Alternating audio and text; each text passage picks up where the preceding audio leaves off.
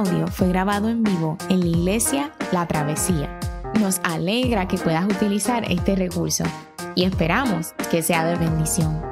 Queremos que sepas que nuestra más profunda convicción que no importando cuán útil sea esta grabación, nunca podrá sustituir la experiencia de pertenecer a una iglesia local. Sería un placer tenerte junto a nosotros en la travesía, pero de no poder ser así, nos gustaría ayudarte a encontrar una congregación donde puedas pertenecer y servir. Una vez más, nos alegra que puedas utilizar este recurso.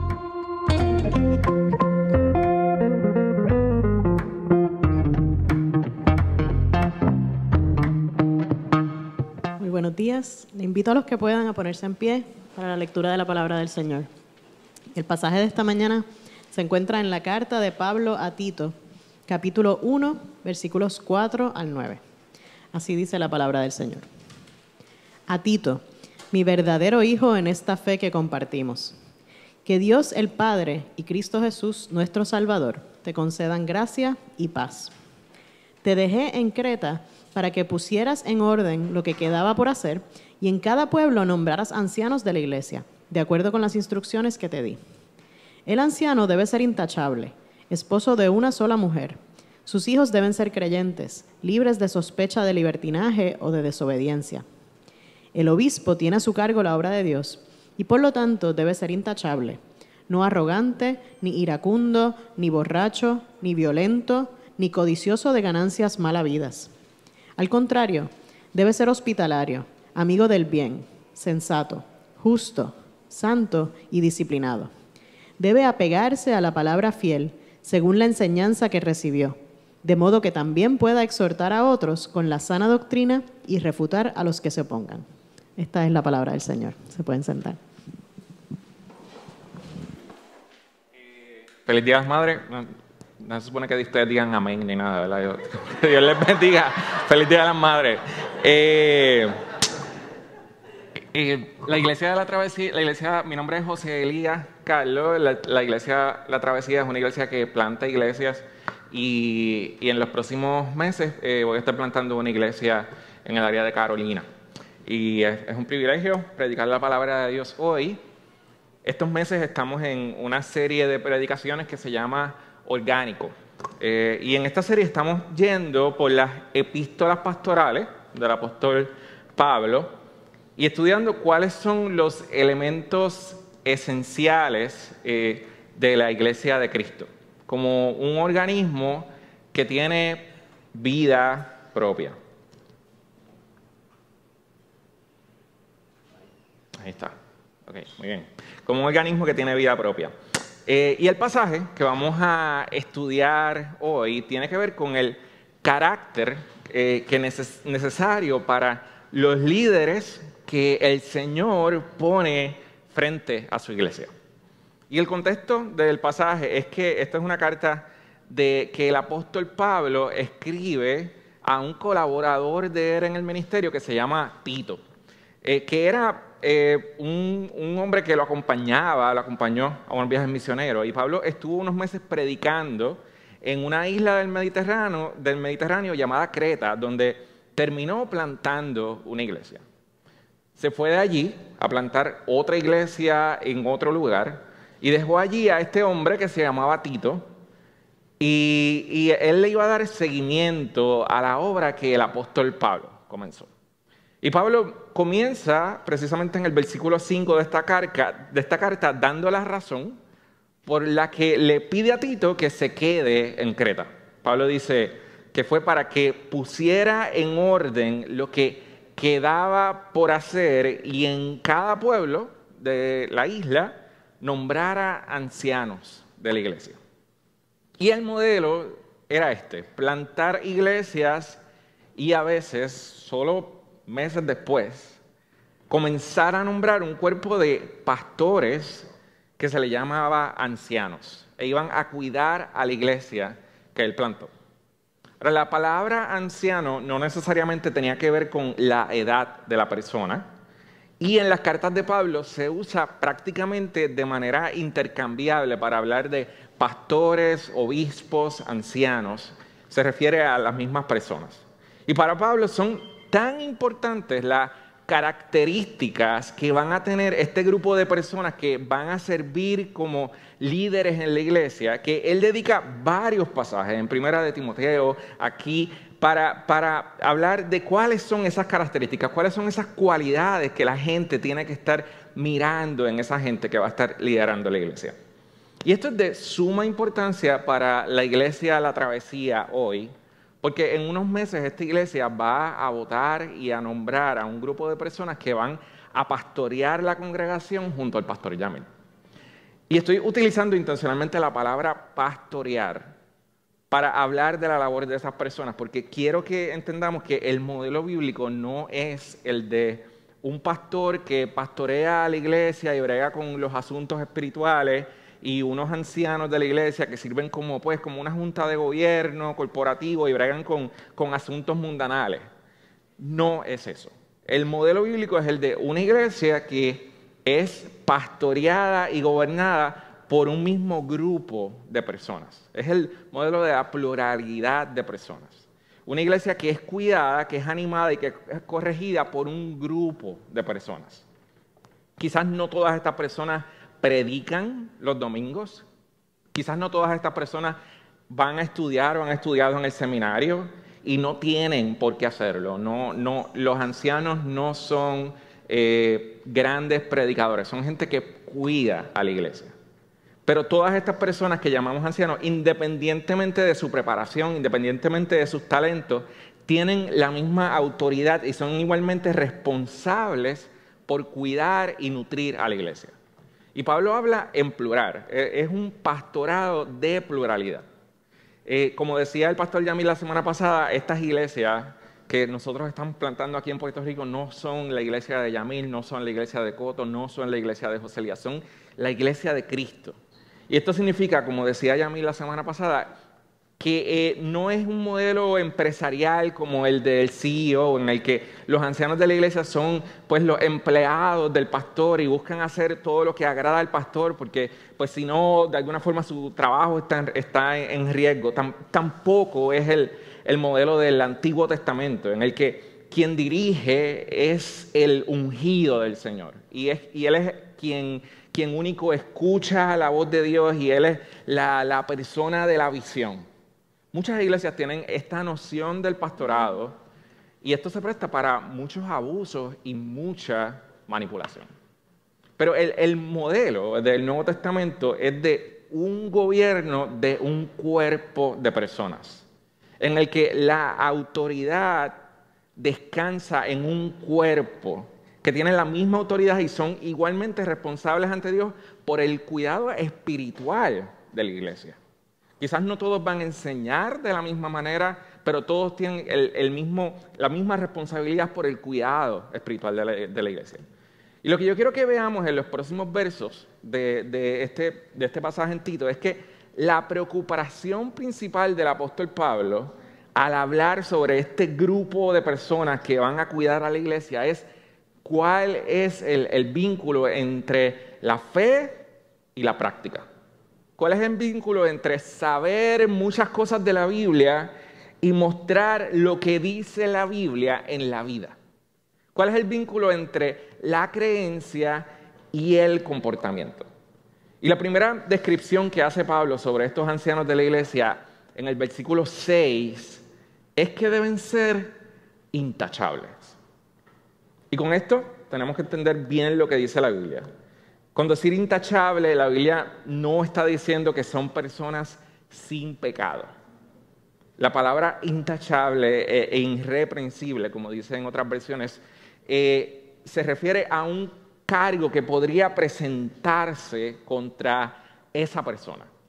Pablo está invitando a la iglesia a preguntarse, ¿Alguien podría presentar alguna acusación de que esta persona está siendo inconsistente con su fe en un patrón de su manera de vivir? Pablo está invitando a la iglesia a hacer más que una evaluación interna en la que reconocemos, claro, nuestra condición de pecado ante la santidad de Dios, sino una evaluación del testimonio público respecto al testimonio ante la comunidad que tiene esta persona. Pablo también está diciendo que la iglesia debería estar entusiasmada con ser liderada por estas personas. Porque debería ser gente digna de su confianza, gente en la que crean y a quienes ellos quieran seguir. Y habiendo dicho esto, Pablo va a proceder a detallar a qué áreas la iglesia debe prestar atención. La primera, debe ser esposo de una sola mujer. Y mi intención hoy no es resolver todos los conflictos exegéticos de este pasaje, pero sí puedo decir lo que Pablo no está diciendo. Eh, primero, Pablo no está diciendo que alguien debe estar casado para ser anciano de la iglesia. Pablo mismo no está casado. Jesús nunca se casó. Tito, según sabemos por la carta, tampoco parece estar casado. También algunas personas interpretan este pasaje como que Pablo está condenando la poligamia, esta costumbre de tener más de una esposa. Ciertamente no era la costumbre de la gente común del primer siglo, pero sí era una costumbre de gente poderosa. Y Pablo podría estar tratando de proteger a la iglesia de Cristo ante estas prácticas. La otra interpretación es que Pablo eh, podría estar diciendo que una persona que sirve en el ancianato no, no debería ser divorciada. Ahora, ¿por, ¿por qué esto? ¿Es el divorcio un pecado imperdonable? De veras que no. Pero la preocupación de Pablo es, ¿cuál es el testimonio en medio de la comunidad para esta persona que va a, pastorar, a pastorear la iglesia? ¿Es esta una persona que tiene actualmente enemistades con gente? Y yo creo que siempre es bueno entender esto desde el lente del Evangelio y la gracia. El divorcio no es un pecado imperdonable. No creo que Pablo está diciendo que si una persona tuvo un divorcio, nunca puede servir en la posición de anciano. O sea, si, mataba gente y se convirtió, pues puede ser anciano, pero si se divorció, no. Eh, no creo que ese sea el espíritu de lo que Pablo está diciendo aquí. Pero sí creo que el espíritu de lo que Pablo está diciendo es que es importante, iglesia, que, que la persona que ocupa el puesto de anciano tenga un buen testimonio público en sus relaciones con el sexo opuesto. Y que sea una persona que no tenga enemistades con nadie. Pablo está invitando a la iglesia a preguntarse, ¿vemos evidencia del Evangelio en las relaciones de pacto que tiene esta persona? No solo en el hecho de que está casada, sino de cómo trata a su esposa, cómo instruye a sus hijos. Pablo sigue diciendo, sus hijos deben ser creyentes libres de sospecha, de libertinaje o de desobediencia. Y aquí es que los padres de adolescentes en la sala se nos ponen nerviosos. Eh, nadie quiere ser juzgado por, por cómo sus hijos se portan. Y yo creo que es bueno aclarar otra vez lo que Pablo no parece estar queriendo decir. Primero, la palabra que se usa para hablar de los hijos es tecnón en griego, y que se refiere a los hijos que están en una edad en la que viven en el hogar de sus padres. Pablo no se está refiriendo a los hijos que están en una edad adulta. De hecho, un hijo alcanzaba la edad adulta para el tiempo de Pablo mucho antes de los 18 años. También Pablo está hablando en plural, está hablando de los hijos, es decir, cómo se da la crianza en términos de, términos de patrones. No, no está haciendo referencia a un solo niño o a un solo incidente, sino que está mirando el patrón en el hogar. Inclusive la palabra que traduce la NBI para decir sus hijos deben ser creyentes. Es compleja porque el griego es pistis, que también se usa para decir que una persona es confiable, que una persona es honrada.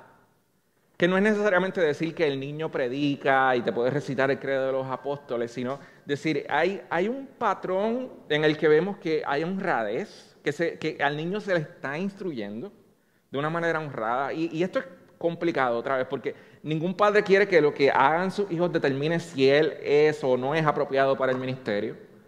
Pero sí debemos reconocer que es justo que la comunidad de fe, la iglesia, mire a la gente que va a ocupar el puesto de, gobernar la iglesia, de pastorear la iglesia, y a simple vista, miren la manera en que esta persona pastorea a su familia, demuestra que puede también asumir la responsabilidad de pastorear la iglesia de Cristo. Es eso. Pablo está invitando a mirar patrones. No con el hecho de si la persona ha tenido problemas o no ha tenido problemas en su familia, sino mirando cuando vienen los problemas, cómo esta persona maneja los problemas. Cómo en X o Y situaciones de su hogar esta persona demuestra fidelidad y una comprensión del Evangelio. Y es con esto en cuenta, en cuenta que Pablo vuelve a decir en el versículo 7, el obispo debe ser intachable. No puede ser arrogante, ni iracundo, ni borracho, ni violento, ni codicioso de ganancias malavidas. Y lo que Pablo está diciendo es que la conducta de esta gente eh, no solo tiene repercusiones para ellos de manera individual, por la posición que están ejerciendo, sino que si ellos son los que están al frente de la iglesia, su conducta inevitablemente va a hacer sufrir a la iglesia también. Así que Pablo dice, no puede ser una persona arrogante, no puede ser una persona que se enoje fácilmente, no puede ser una persona que anda emborrachándose. Y la expresión en griego no se refiere así, la persona, qué sé yo, se tomó un vino, o un coquito en Navidad o una cerveza, sino al emborracharse, a la pérdida de control, al borrar cinta, esta persona depende de estar bajo los efectos del alcohol o de algún químico para escapar de la realidad. Tengan cuidado con esto.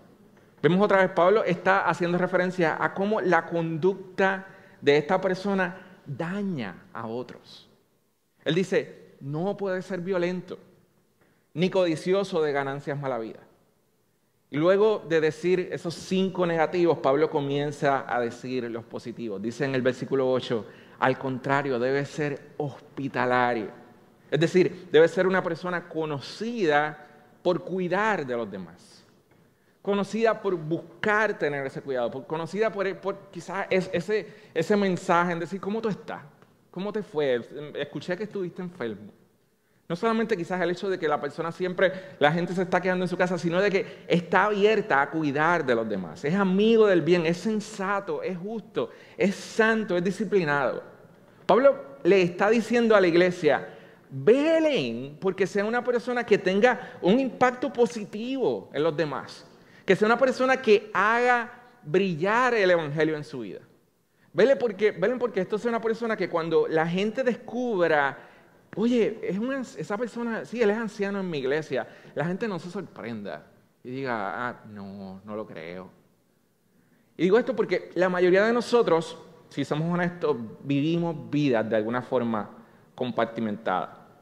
Cuando estamos en la iglesia y rodeados de cristianos, actuamos de una manera, pero cuando estamos haciendo negocios u otras cosas, actuamos de otra manera. Y lo que Pablo está diciendo es que los ancianos de la iglesia no pueden ser este tipo de personas. Tiene que ser gente que cuando la gente se entere que son líderes de la iglesia, la gente diga, sí, hace sentido, hace sentido, lo veo. Porque son personas de una sola pieza. Son hospitalarios, son amigos del bien, son sensatos, son justos en, en su forma de hacer negocios. Ahora, ¿por qué Pablo va a estar tan preocupado de que un líder de la iglesia sea una persona recta, que sea santa y que sea, como él dice, intachable. No somos una comunidad centrada en la gracia. No somos todos pecadores. Y lo que yo quiero es que, que veamos que Pablo está preocupado por cómo el Evangelio en nuestra vida cotidiana, cotidiana tiene un impacto en la gente que nos rodea. Pablo sabe que alrededor de la gente de la iglesia va a haber gente que va a estar luchando con problemas en su matrimonio, va a haber gente que va a estar luchando con adicciones, va a haber gente que va a estar luchando con los ídolos del dinero y del éxito, y que se van a estar preguntando si puede haber otra manera de vivir. Y Pablo está diciendo a Tito, en muchos casos, no va a bastar solo con predicar el Evangelio los domingos, Tito. Va a hacer falta gente que lo muestre de lunes a viernes. Y esas son la gente que tú quieres poner al frente de la iglesia. Necesitamos que la iglesia de Cristo demuestre en la vida de sus líderes que el Evangelio tiene poder, que es real, que de veras cambia a la gente. Y la única manera en que podemos demostrar ese vínculo, como decía ahorita, entre la fe y la práctica, es esforzándonos por vivir el Evangelio en nuestra vida diaria. Y que podamos decir a los demás, tú piensas que yo soy una buena persona por mí mismo y porque soy, wow, bien tremendo, pero la verdad es que yo no logro hacer las cosas por bien por nada bueno que haya en mí, sino solo porque, como comenzaba diciendo Pablo en el versículo 4, Dios el Padre y Cristo nuestro Salvador conceden gracia y paz. Yo creo que veamos que más allá de que si estamos hablando de ancianos o no ancianos, y tú dices, no, yo, no, tengo interés en nunca ser anciano de la iglesia o demás, el, el imperativo de lo que está pasando aquí, la premisa es decir, todo esto, toda esta, esta, este asunto de la obediencia se puede lograr solamente, primero que nada, por la gracia de Dios.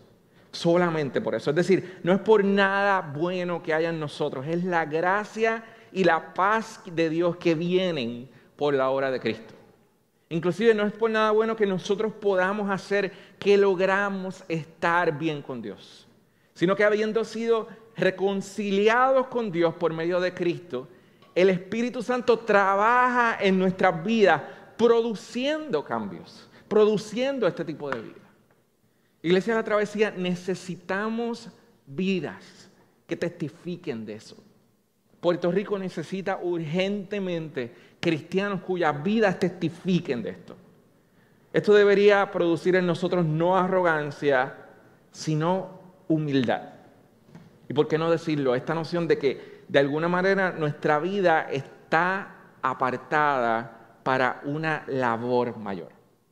Es el espíritu de lo que Pablo dice en 1 Corintios 9, cuando dice que entre los débiles me hice débil y entre los fuertes todo, traté de que, con, tal de que todos pudieran ser edificados. Y es esta noción de que de alguna forma mi vida está separada para un fin, así que otros pueden conducir su vida de, otra de esa manera, yo no puedo mi vida está destinada a algo. Yo tengo que cuidar cómo mi conducta afecta a otros.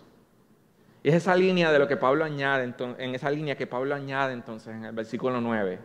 Debe apegarse a la palabra fiel según la enseñanza que recibió. Y esta frase, la palabra fiel, se usa varias veces. La vamos a ver otra vez en las próximas prédicas. Eh, en, las cartas pastorales, Pablo habla de la verdad, de la palabra fiel como las verdades fundamentales del Evangelio. Se refiere a la obra de Cristo.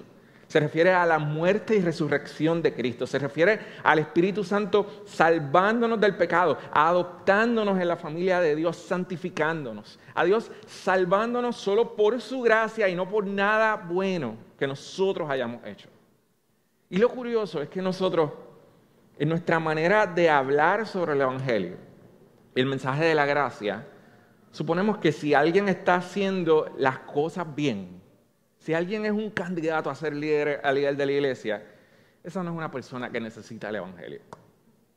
Pero si no está haciendo las cosas bien, entonces sí necesita del Evangelio.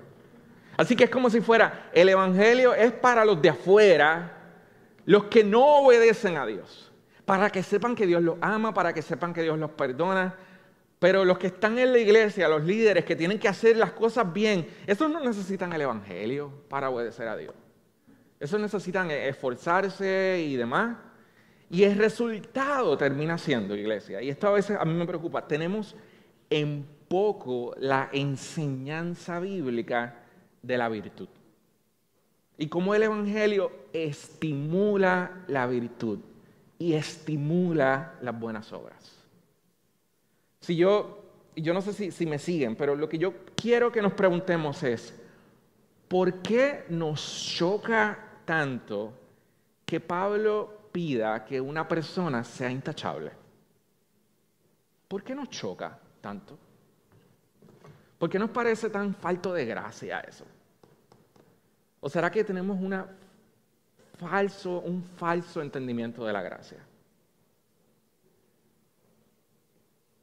Porque de alguna manera tenemos en nuestra mente una concepción del Evangelio y la gracia que no estimula la obediencia, que no estimula la virtud. Es como que abrazamos Gálatas y abrazamos Romanos y votamos Proverbios y Eclesiastés. No, el, justo vivirá. No, no, el justo nada. No, Dios nos quiere hacer justo. Sino que de alguna manera tenemos en nuestra mente una concepción del Evangelio y la gracia que no estimula la virtud y la obediencia, sino que salva a los pecadores y los deja sumidos en su pecado. Y lo que yo quiero decirte es que ese no es el Evangelio. Si nuestra comprensión del Evangelio no nos impulsa y nos presiona a examinar nuestra vida y a cambiar las cosas en nuestra vida y a ser como Cristo, no estamos creciendo en ser como Cristo.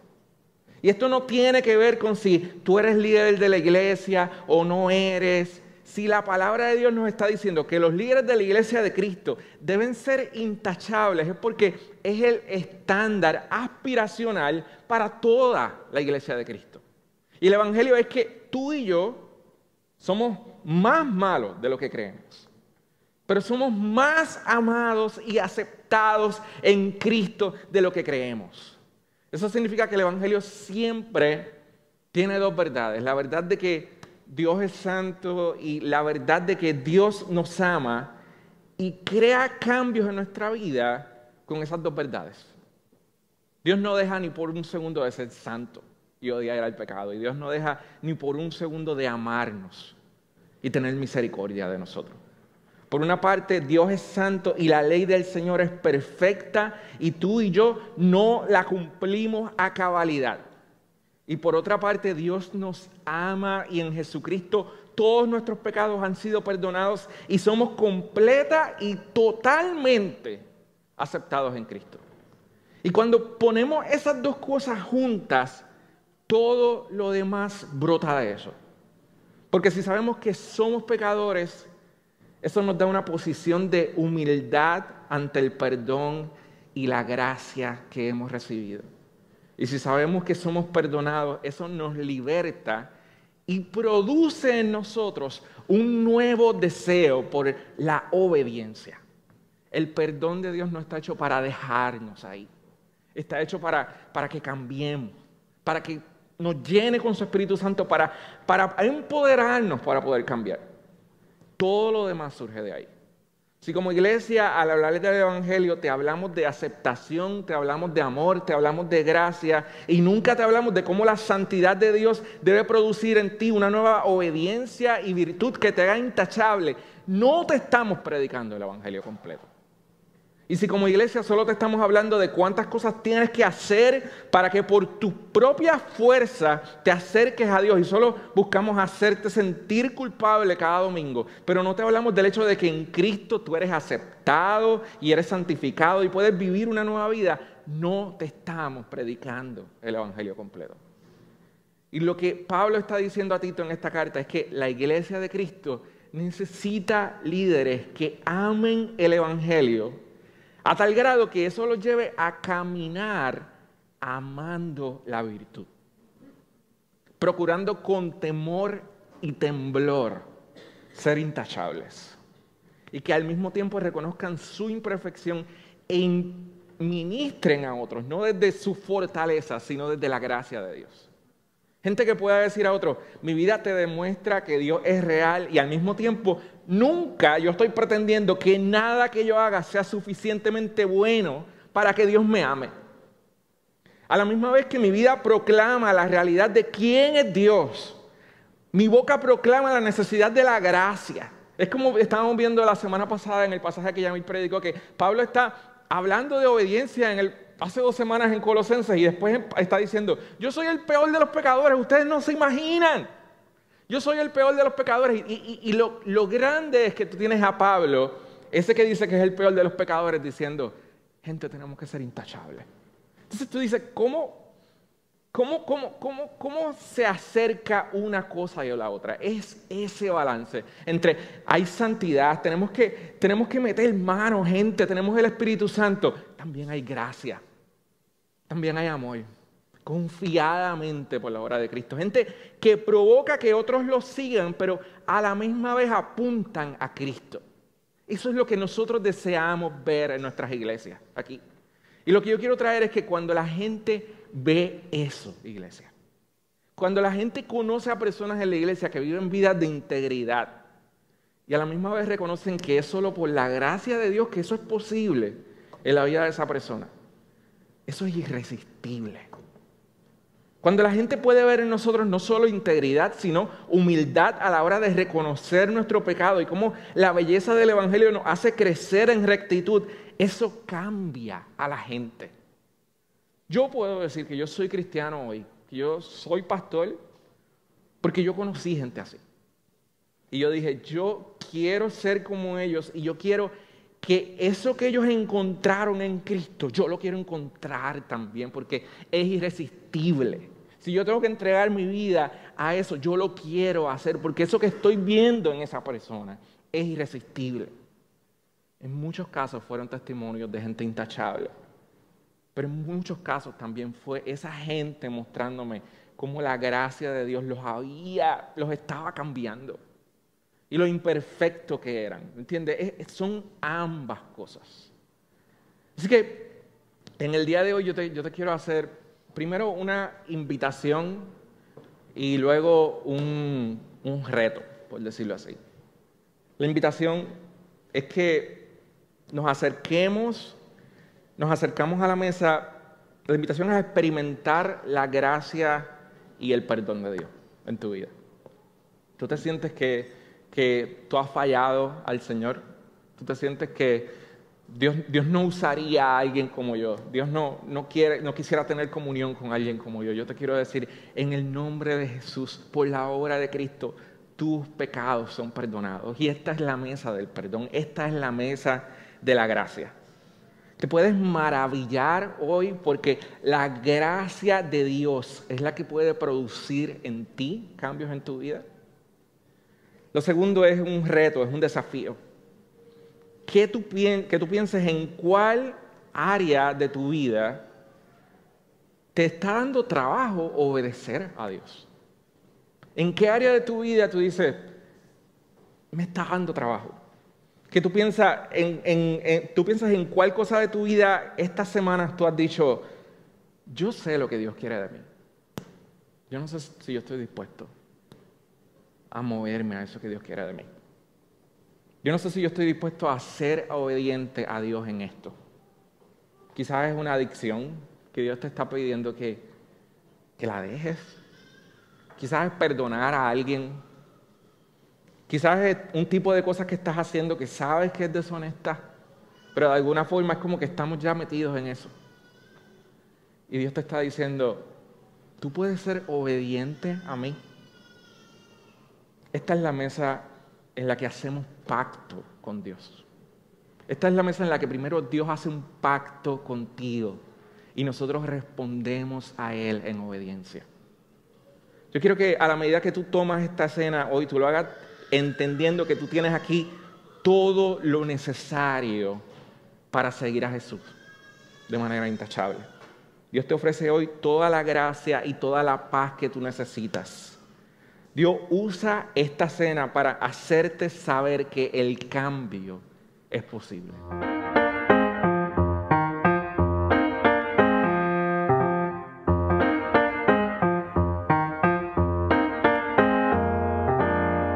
Este audio fue grabado en vivo en la iglesia La Travesía.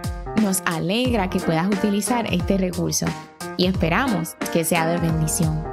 Queremos que sepas que nuestra más profunda convicción que no importando cuán útil sea esta grabación, nunca podrá sustituir la experiencia de pertenecer a una iglesia local.